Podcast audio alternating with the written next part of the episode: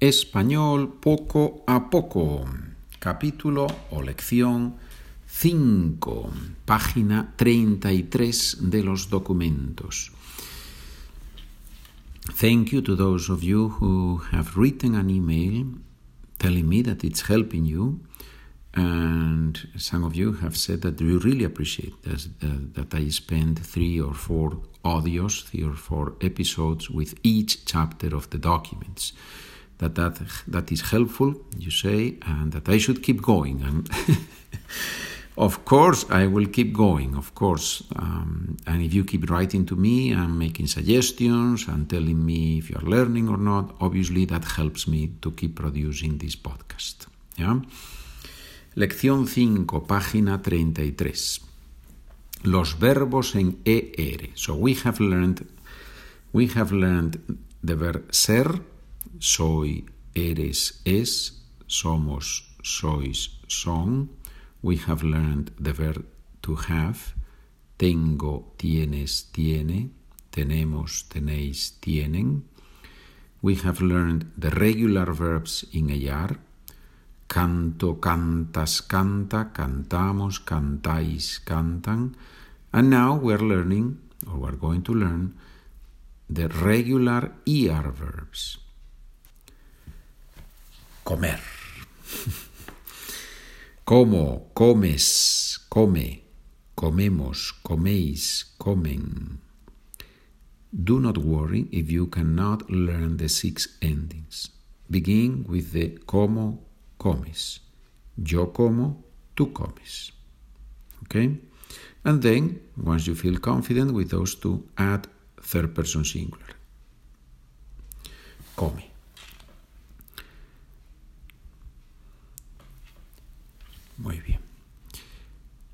¿Qué significa comer? To eat. Very good. ¿Cómo se dice en español to drink? Beber. Very good. Must. Deber. To read. Leer. To break romper. To run. Correr. the famous rrr, right? Well, don't worry. If You cannot do the whole the whole vibrating sound. Uh, it's not the end of the world. Okay, it's not the end of the world, but it helps you practice a little bit with the tip of your tongue. You, uh, you try to touch top of the paladar. I forgot the word for paladar. I used to know the word in English, but I forgot the word.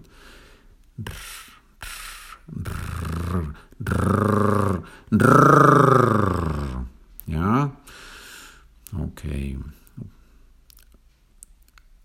Valer. ¿Qué significa valer? To be worth to cost. Valer is a little bit confusing because we have seen also that in Spanish we use a lot vale, vale, vale, vale, and yeah, theoretically is the third person singular of the verb valer, but it has become an expression that means okay, it's okay, all right, vale, vale, vale, with a V, yeah, but we say vale.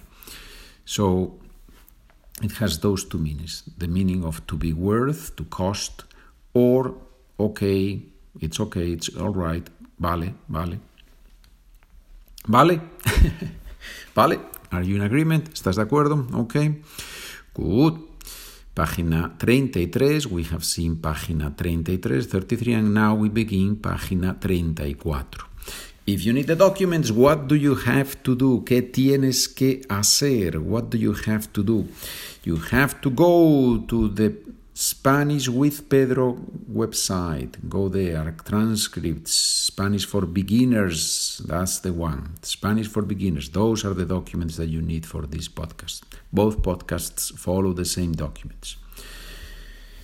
Pregunta-respuesta. Yo hago las preguntas en inglés primero usted traduce primero la pregunta, después respuesta en inglés, respuesta en español, y así practicamos una conversación en español. Have you understood what I just read from the document, from page 34? Questions and answers, right? So you translate first the question and then you answer the question in your head, and we keep going with questions and questions and answers. ¿A qué hora comes los domingos? At what time do you eat on Sundays? Possible answer We usually eat at 2 p.m. Normalmente comemos a las 2 de la tarde. Do you drink beer? ¿Bebes cerveza? Do you all drink wine? ¿Beben ustedes vino? ¿Bebéis vosotros vino? Ya sabes que, you already know that bebéis is used mostly in Spain. Beben is used in Spain, formal, and in all the Latin American countries. So, the beauty of the language, la belleza de la lengua. What do you prefer? Questions from English into Spanish or questions or sentences from Spanish into English? That's the eternal question. Well, I do both of them, right? You have noticed that. So sometimes English Spanish, sometimes Spanish English. There is a whole podcast called Spanish for Beginners Easy. You find it in the website too. It's only with questions and answers in Spanish and in English. Some of you have written and said this is wonderful. We learned a lot with both podcasts combined. Do you read many books every year?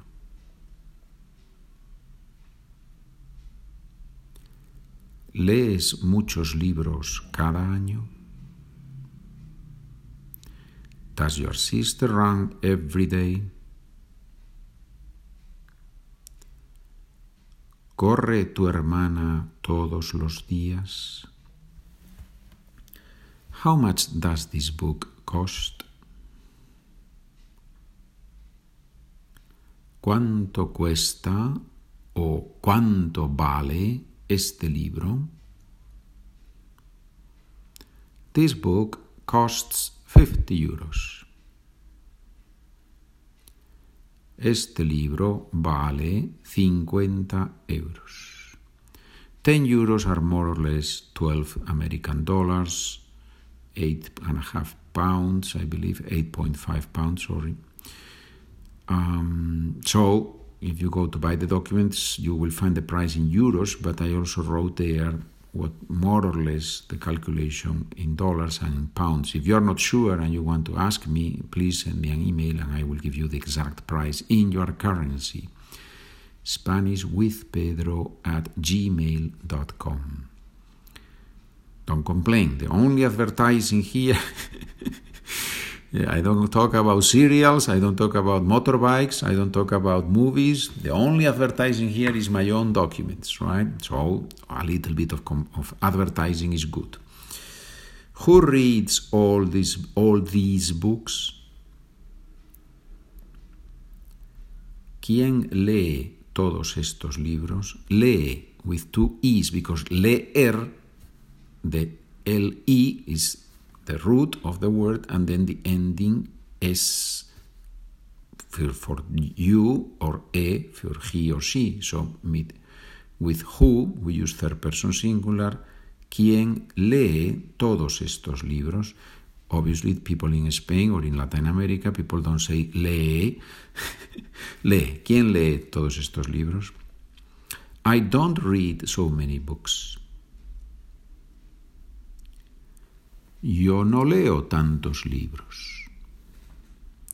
Let's do now Spanish, English. ¿Bebes café para desayunar?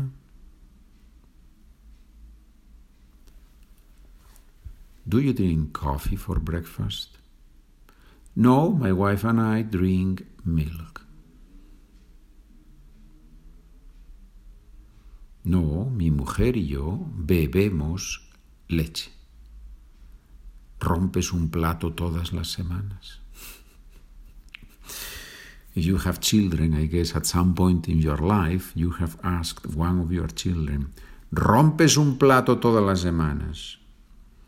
Do you break a plate every week? Probably you change the question a little bit, no? Do you really have to break a plate every week? no, I don't break a plate every week. No, no rompo un plato cada semana. Do your friends run every Saturday? ¿Corren tus amigos cada sábado?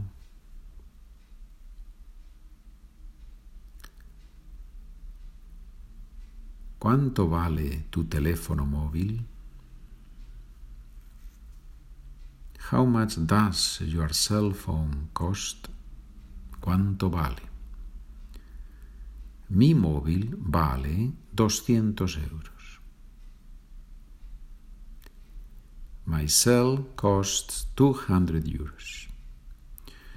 If you come to Austria, you will be in shock because the cell phone, they call it handy. Don't ask me why, but they call it handy. My, mein handy, they, they say, mein handy, my, my, my cell phone, mi teléfono móvil. Handy as you know in English very well, better than I do, is it comes in handy, right? This expression that you have. Well, I don't know why they use the word handy. I guess because you use it with your hand, but there are so many things that we use with our hand, so I don't know why the Austrians and the Germans, I assume that in Germany they do that, they call the cell phone handy. The last question English Spanish. What time do you eat dinner? a qué hora comes la cena, or a qué hora cenas, a qué hora cenas. So to eat dinner, to have dinner, you can say cenar, el verbo cenar, or you can say comer la cena. We have finished página 34. On the next chapter, on the next episode, We will begin on page 35, página 35. Muchas gracias por escuchar. Continuamos aprendiendo juntos. Adiós.